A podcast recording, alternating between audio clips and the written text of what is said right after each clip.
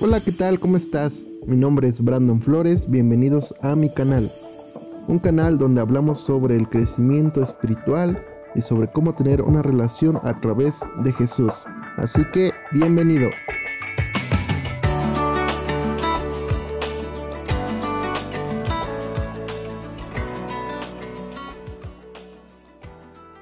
Hola, ¿qué tal? Bienvenidos sean una vez más a un nuevo episodio donde estaré hablando acerca sobre la obediencia. Así que decidí ponerle como tema o título a este episodio Dios bendice la obediencia. Y, y para empezar, pues, ¿qué yo creía que era la obediencia? También me puse a indagar e investigar sobre definiciones y conceptos acerca de la obediencia. Así que dice que la obediencia o el obedecer es cumplir o hacer un mandato o acatar una orden, donde no solamente implica en algún momento, es decir, lo vemos en la vida diaria, la obediencia a través de la religión o el seguir a Jesús, en el ejército también se aplica la, la obediencia, donde es principalmente tienen que acatar órdenes de un general, de un comandante para poder cumplir alguna misión. Ah, con la familia, creo que es algo esencial obedecer dentro de la familia, donde tenemos superiores, eh, en ese sentido, nuestros padres o abuelos, que nos inducen y nos inculcan eh, alguna educación para que seamos mejores personas, para tener ética, tener valores. A través de la educación en la escuela ah, también se inculca y, y, se aprende el obedecer, el escuchar. De hecho, la obediencia viene a través de la palabra escuchar, ya que en distintos versículos de la Biblia se menciona, oh Israel, escucha, oh Israel. Oh, y Dios hablaba y decía, escucha Moisés o escucha. Y decía el pueblo de Dios. Entonces el escuchar no solamente implicaba en el sentido de oír, sino era el aplicar. Es escucha, haz y aplica. Entonces cuando Dios le decía, escucha, oh Israel, esto que te voy a decir, no solamente era el que escuchara, sino que el pueblo lo hiciera. Así que, estando estudiando el libro de los reyes, viene una de mis partes y historias favoritas, es cuando aparece Elías. Pero también en esta historia de Elías uh, suceden algunos hechos medios extraños donde implica la obediencia. Y no sabía cómo asimilarlo en obedecer a través de la historia de Elías. Pero vemos que en ocasiones el obedecer parece que no va tan bien de la mano de algunos hombres de Dios. Y aquí quiero darme a entender. En la historia de Jeremías, Dios le dice a Jeremías, ve y da esta orden de parte mía. Entonces el pueblo se enoja, lo encarcela, lo intenta matar. Vemos donde con, Josué, con con Josué le da una orden, incluso el mismo pueblo desconfía de lo que Josué está diciendo. Entonces hay algunos casos donde la obediencia a veces parece que cuesta un poco porque no es tan aceptado ante los demás. El hacer lo correcto puede que en ocasiones traiga problemas ante las circunstancias en las que estamos viviendo. Nos pone en la mira y quiero poner un ejemplo, pero para las personas que siguen estudiando o que ya dejaron de estudiar, pero yo creo que todos pasaron por ese momento donde el profesor pedía la tarea y pues nadie hizo la tarea. Y de repente la única persona que obedeció y hizo la tarea es la más odiada. Los mataditos o los nerds, los ñoños son los más odiados porque y yo sí traje la tarea y todo el mundo los voltea a ver feo y, no los aceptan. Pero hacen lo correcto, obedecen y cumplen. Pero ante los demás no están bien visto. Entonces, Ah, hay una parte en Primera de Reyes 17 donde Dios ordena a Elías que orara para que no lloviera durante varios años. Y en este tiempo reinaba el rey Acab. Ah, para hacer un hincapié a esto, el rey Acab era un rey perverso. Fue uno de los reyes más malos en Israel. Para este tiempo el, el reino o el imperio de Israel ya se había dividido en dos partes. El reino del norte y el reino del sur. Entonces, Acab fue un rey malo, un rey perverso que hizo lo malo ante los ojos de Dios. Hizo lo malo aún más que los otros reyes. Y se casó con Jezabel, una mujer perversa, también una mujer malvada, como lo describe la Biblia. Y en este tiempo, Elías es un profeta, un profeta de Dios. Ora para que deje de llover. Pero cuando hace este milagro, Dios le dice, ve y escóndete a unas cuevas para que no te encuentren y te lleguen a matar, porque estos hombres eran demasiado malos y perversos. Y Dios lo alimenta a Elías por medio de cuervos. Los cuervos le traían pan, les traían carne, y él solamente iba a beber agua a un arroyo. Pasando los años y el tiempo, conforme no llovía, el arroyo se secó, y Elías decide ir a una ciudad por medio de Dios que le dice que vaya a Zarepta. Entonces, esta es una de mis historias favoritas, pero también es una de las historias más raras en la Biblia. Aparte de que ya lo alimentaron los cuervos, no es como Disney, como Shrek o no sé, que lo alimentan las aves y cantan. Aquí a Elías lo alimentaban como los cuervos, Elías, un hombre rudo. Lo alimentaban los cuervos. Y va a, Zarepta y se encuentra a una viuda recogiendo leña. Elías se acerca a ella y le dice, dame un poco de agua. Entonces hay que entender en esta historia que el agua y era valiosa, era, era sagrada. No había agua, había una sequía durante años donde no había llovido. Y si no había llovido, pues no había arroyos, no había ríos, no había lagos. Y si no había llovido, no había cultivos, no había plantas para comer. Entonces Elías le pide un poco de agua a esta mujer. Y dice que ella va por una taza de agua y se la da. Y en cuanto se la da, el hombre le dice, dame un poco de pan. Ah, entonces, la Biblia nos cuenta que esta viuda tiene un hijo. Pero le dice, te soy sincero, te lo juro por Dios, que no tengo ni un pedazo de pan para darte. Entonces dice que, de hecho, ella estaba juntando la leña para hacer la última comida del día y esperar a que mueran, porque ya no tenían que comer. Entonces, sabiendo el contexto de todo lo que está pasando, Elías le dice, ah, ok, ¿qué tienes? Miguel le dice, tengo un poco de aceite y un poco de harina. Y Elías le dice, ah, cocíname a mí. Entonces, parece como irónico, o parece ironía esta parte, porque le está diciendo, no tengo que comer, tengo la última comida, y después vamos a morir. Y él le dice, ah, ok, está bien, de esa última comida, cocina para mí, y lo que sobre, te lo quedas tú y tu hijo. Y en este aspecto, yo sé que Elías es un hombre de Dios, pero parecería que Elías es un poco manchado. Parece que no está entendiendo la circunstancia de esta familia y que se está encajando con esta mujer y con su hijo, quitándole la última comida. Entonces le dice, le dice Elías, Dios dice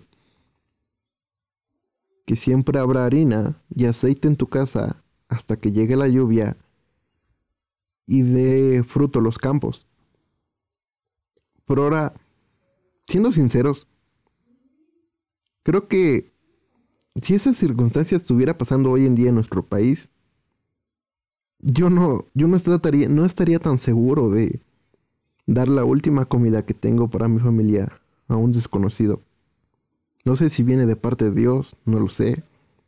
Pero en los momentos más difíciles es donde creo que nosotros somos probados en los momentos donde parece que estamos en las últimas. Es donde llega un hombre y te pide el último bocado que hay en tu casa. Y, y ahora, aquí, ¿dónde podemos ver la obediencia? Una, Dios lo mandó a este lugar, lo mandó con esta viuda. Pero también Elías le da una orden a esta mujer. Y ahora están ambos en obedecer. Porque creo que sí podríamos desconfiar en ese momento. Pero si la mujer obedecía, dependía de su vida y de su hijo. Si no obedecía, moriría Elías, porque no había, no había comido, tenía sed, tenía hambre. Pero si obedecía, ella y su hijo podrían morir. Porque es un momento difícil en el que se está viviendo. Entonces Dios dice, siempre habrá harina y habrá aceite en tu casa. Ah, y haciendo una pausa, creo que el amor de Dios siempre va a ser que en nuestra casa haya aceite y haya harina. Que el pan de cada día nunca nos falte. Y así fue. Le dio de comer a Elías y lo que le sobró comieron ellos. Y en el recipiente que iban a y en los recipientes que tenía la mujer nunca faltó el aceite y la harina hasta que llovió. Pero como fue pasando el tiempo, dice que el hijo de la mujer enfermó. Y fue aumentando la enfermedad hasta que su hijo murió. Entonces, la historia y la mujer obediente y Elías obediente a Dios parece que ya no está tornando tan padre como al principio. Ya tenía aceite y tenía harina, pero ahora no tenía a quien brindárselo porque su hijo acaba de morir. La mujer le dice al hombre, ¿Has venido para señalar mis pecados y matar a mi hijo? ¿O a qué veniste? Elías le ora a Dios que le devuelva la vida a su hijo. Se lo lleva cargando a su cuarto. Y le dice a Dios, ¿por qué trajiste desgracia? Esta mujer me abrió su casa y yo vine para matar a su hijo. Entonces, ambos están obedeciendo. Esta mujer le abrió las puertas de su casa, les dio la última porción que tenía. Elías obedeció a Dios y fue a visitar a esta viuda de Sarepta. Ambos están obedeciendo y ambos no lo están disfrutando porque acaba de morir el hijo. Y Elías, por llegar a esta casa, parece que trajo desgracia a su hogar. Para no ser muy largo, Elías ora y se acuesta tres veces sobre el niño. No sé, eso es de los milagros más raros. Se acuesta sobre el niño tres veces y ora que el niño vuelve a la vida, el niño resucita y se lo baja a su madre y he aquí que el hijo tu hijo vive. La mujer a pesar de que había visto que todo el tiempo en estos años, porque dice que fue una sequía de varios años, nunca le faltó el aceite ni la harina hasta que resucita a su hijo. Y dice, ahora estoy convencida que eres un hombre de Dios. Y hasta que revivió, creyó en que él era un hombre de Dios. Y siendo sinceros, aunque muchas veces vivamos en el conocimiento de Dios, pero si no obedecemos con fe, parece que no produce ningún cambio, ningún efecto. Y en ocasiones queremos obedecer por ser bendecidos, pero déjame decirte que si obedeces y cumples los mandatos, las leyes de Dios, por querer alguna bendición, creo que así no funciona. Creo que mm, Dios conoce nuestras intenciones y nosotros no obedecemos para obtener bendición, sino que obedecemos por amar a Dios y el amar a Dios nos produce bendición. Hace que se cumplan sus promesas. Y hay una canción que me gusta mucho. se, se me olvidó cómo está originalmente en inglés. Pero cuando lo cantan en la iglesia o lo cantamos en la iglesia me gusta mucho. Que dice, no busco bendiciones, no me debes nada, Señor. Y... Pero creo que cuando obedecemos, siempre obtenemos una respuesta favorable de parte de Dios.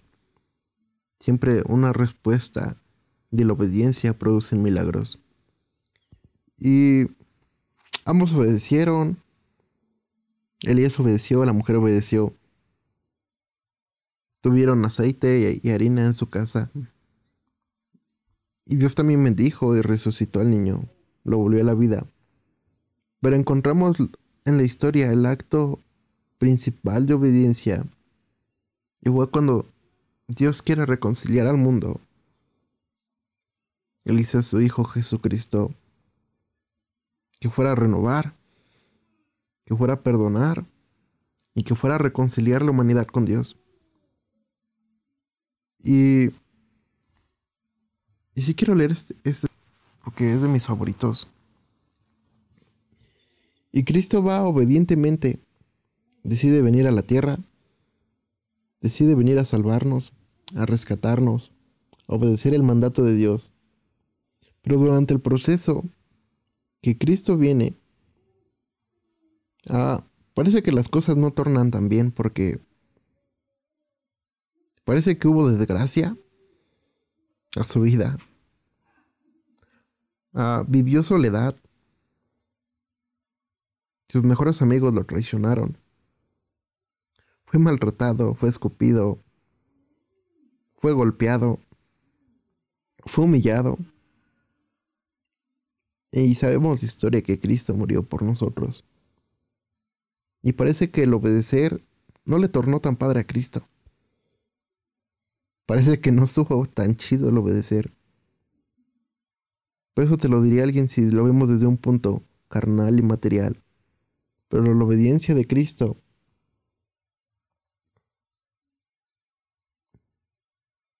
su muerte, su sangre,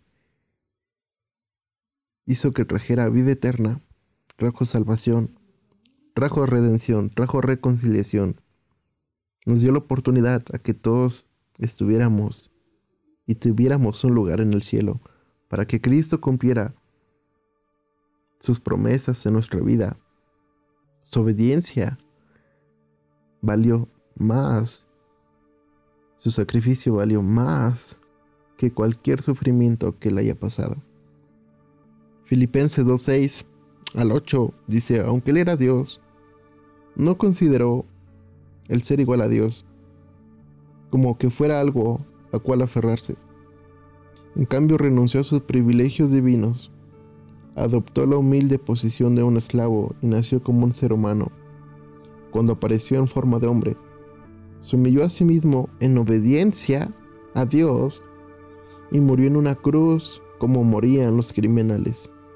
Por lo tanto, Dios le elevó al lugar máximo de honor y le dio el nombre que está por encima de todos los demás nombres, para que ante el nombre de Jesús se doble toda rodilla en el cielo y en la tierra y debajo de la tierra, y toda lengua confiese que Jesucristo es el Señor para la gloria de Dios Padre. Entonces entendemos que aquí la obediencia de Cristo y se humilló a sí mismo en obediencia a Dios y murió en cruz y muerte de cruz como diría la, antigua versión de Reina Valera. Entonces la obediencia de Cristo parece que no fue tan padre como lo hubiéramos esperado, pero su obediencia, Dios lo exaltó sobre todo. Hizo que tú y yo tuviéramos vida eterna y tú y yo tuviéramos un lugar en el cielo y tú y yo nos reconciliáramos con Dios. Así que gracias Cristo por tu obediencia porque creo que tú eres el ejemplo a seguir. Y me motiva mucho hablar sobre la obediencia, porque incluso sé que muchas veces no obedecemos de la forma adecuada y la forma correcta. Toda obediencia trae bendición. Y tal vez dirás, ok, pero ¿cómo Dios me va a hablar hoy en día así? Dios necesita que tú obedezcas a tus padres, Dios necesita que obedezcas en tu iglesia. Dios necesita que obedezcas en tu trabajo. Dios necesita que obedezcas a tus pastores, en tu escuela, incluso al gobierno. Y si te preguntas, oye, yo estoy haciendo esto y no me torna para bien nada, deja decirte que no eres el único. A Cristo le pasó. Pero Dios traerá respuesta a lo que tú haces. Dios traerá una respuesta positiva mientras hagas lo correcto, mientras obedezcas. Dios siempre traerá milagros y respuestas a tu vida favorables para que aún en la sequía siempre haya aceite y harina en tu puerta, en tu mesa y en todo lo que hagas. Así que demos gracias a Dios por este momento y nos permita ser obedientes, así como Él lo fue, que es el ejemplo a seguir en todos los aspectos, la obediencia de Cristo, para que tú y yo seamos obedientes ante lo que Él es y ante lo que Él nos dice.